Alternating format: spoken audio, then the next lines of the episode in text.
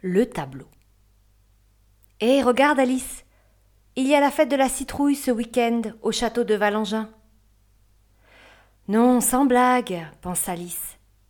Depuis qu'ils avaient emménagé dans le canton de Neuchâtel, les parents d'Alice collectionnaient les fêtes les plus bizarres.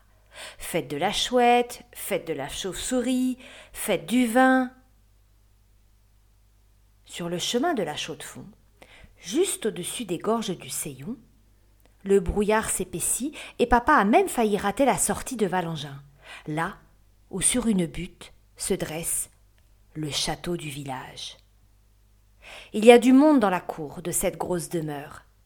Des troubadours en collants et petites ballerines accueillent les participants en musique.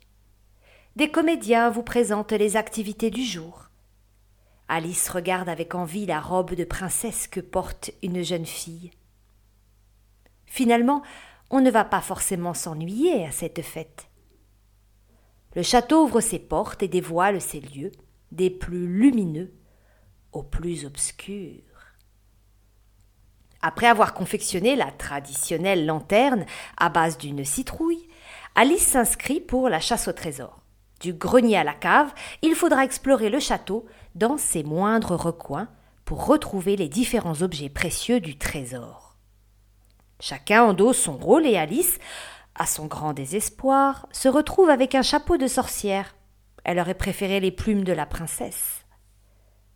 L'excitation la porte, mais un petit frisson traverse son dos lorsqu'elle réalise qu'elle devra aussi descendre dans le cachot. Ce qu'il doit faire noir là-bas? Mais ce n'est pas le moment de flancher. Je veux gagner, pense-t-elle. Les énigmes s'enchaînent au fur et à mesure de ces couloirs centenaires. Une cassette de pièces d'or au grenier, un parchemin dans la salle des chevaliers, Alice découvre des indices sans trop de difficulté. Mais la voilà freinée dans sa course lorsqu'elle réalise que la prochaine étape se situe au cachot. L'escalier sombre qui descend dans le sous-sol des lieux est faiblement éclairé par une torche de feu. Alice pose son pied sur la première marche, respire un bon coup et aborde la seconde avec bravoure. Mais son hésitation lui fait perdre l'équilibre et elle se tord la cheville. Vacillant d'un côté et de l'autre du mur, elle percute la torche enflammée et ressent une vive douleur sur son épaule gauche. Sa peau devient en quelques secondes rouge et brûlée. Aïe La petite sent les larmes lui monter aux yeux. Papa, maman Au loin, elle entend les flûtes des musiciens. Ils doivent capter l'attention de ses parents. Un sentiment de solitude envahit la jeune fille. Mais soudain. Psst, psst Alice entend un bruit, comme si quelqu'un l'appelait en la sifflant. Mais elle ne voit rien dans cet escalier obscur. Elle descend péniblement les dernières marches et se retrouve devant la lourde porte en bois du cachot. Psst, psst. Elle a bien entendu. Le bruit semble venir de derrière elle la peur au ventre. Osera-t-elle se retourner? Le bras blessé et l'estomac noué, elle fait volte-face à la vitesse de l'éclair dans l'espoir de surprendre son adversaire. Rien. Personne. Dans la pénombre du couloir, seul un tableau trône au milieu du mur. Une vieille dame, ébouriffée et au teint pâle, semble la fixer du haut de son cadre. Mais soudain, le dessin se met à bouger et à parler. Psst, fillette, viens par ici. Alice est figée. Elle se frotte les yeux, secoue la tête. Est-ce la douleur qui lui donne des hallucinations? Alors, ma bougresse, tu t'es fait mal? T'inquiète pas, je vais t'aider. Alice reste muette. Oh, excuse-moi, j'ai oublié les bonnes manières. Je me présente, je m'appelle Zélia, et je suis prisonnière de ce château depuis cinq cents ans. Mon histoire est bien triste. Quand j'étais jeune fille, j'ai découvert que j'avais le pouvoir de guérir les blessures.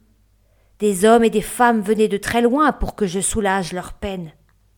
Mais le seigneur de Valangin et son homme d'église ont vu en moi une menace qui défiait leur pouvoir. Ils m'ont enlevé et condamné au cachot, à vie, pour sorcellerie. Je suis devenue Zélia la sorcière. J'ai disparu dans les mémoires et les cœurs au fil des siècles. Ne reste que ce tableau où mon âme a trouvé refuge et d'où je vois les hommes et les femmes et les enfants passer et frémir devant ce qui fut ma dernière demeure pendant des années. Le cachot. Alice n'en croyait ni ses yeux ni ses oreilles. Dans un sursaut de bravoure ou d'inconscience, elle dit à Zélia Si tu es vraiment ce que tu prétends, je te promets, je te mets au défi de guérir ma blessure. Dis-moi, tu es une petite rebelle. Qui n'a pas froid aux yeux, dirait-on. J'ai bien fait de suivre mon instinct et de choisir de me montrer à toi. Tu as le chapeau, mais aussi le tempérament d'une vraie sorcière. Viens vers moi. Alice s'exécute, et la main pâle de Zélia sort comme par magie du tableau pour venir se déposer sur l'épaule brûlante de la jeune fille. Comme par miracle, la douleur s'apaise et la jolie peau d'Alice redevient rosée sans une trace de blessure. Alice lève la tête et rencontre le regard bienveillant de la guérisseuse, comblée d'avoir soulagé cet enfant. Alice, reconnaissante, demande à Zélia Zélia, comment je peux t'aider à mon tour? Comment je peux te rendre ta liberté? Si tu savais, cher enfant, je rêve depuis tant d'années de retrouver ma forêt, celle qui surplombe le château. Si tu me déposes au milieu des arbres, je trouverai le repos, et mon âme ira rejoindre les feuilles et les fleurs de ces lieux. Alice ne réfléchit pas deux fois. Elle décroche le tableau en douce, le glisse sous son pull et murmure. Accroche-toi, Zélia. C'est le jour de ta délivrance. Les parents d'Alice commençaient à s'inquiéter. Cela faisait plus d'une heure que leur fille s'était absentée. C'est avec soulagement que sa maman la vit réapparaître. Bizarrement, elle trouva que sa fille avait une drôle d'allure. Alors, ce trésor, Alice? Ce quoi? Ce trésor, chérie, tu l'as trouvé? Euh, non, en fait, j'ai eu la trouille de descendre au cachot. Dommage, parfois il faut savoir affronter ses peurs pour réussir. Alice sourit en coin, et la petite famille reprend le chemin de Neuchâtel. Sur le chemin, Alice insiste pour faire une pause pipi. Non mais tu exagères, Alice. On vient de quitter le château. Papa se gare à la lisière de la forêt, et Alice court assez loin, parmi les arbres, pour ne plus être visible. Elle sort le tableau de sous son pull et dit Zélia, te voilà dans la forêt, tu es libre. La vieille dame lui sourit, et à nouveau elle sortit sa pâle main du cadre et caressa les mains d'Alice avec tendresse et douceur. Merci, ma petite sorcière des temps modernes. Maintenant, file. Alice retourne à la voiture et sur le reste du chemin, des larmes de joie coulent discrètement sur ses joues. Le lendemain, Alice et Charlotte, sa meilleure amie, papotent rigole sur la route de l'école. Distraite, elle ne voit pas le tapis de feuilles mortes qui se transforme en patinoire sous les pieds de Charlotte. La jeune fille fait un vol plané et retombe sur les genoux qui se mettent à saigner. Alice porte secours à son amie. Étrangement, elle passe sa main sur les genoux de son amie. Et vous savez ce qui arriva?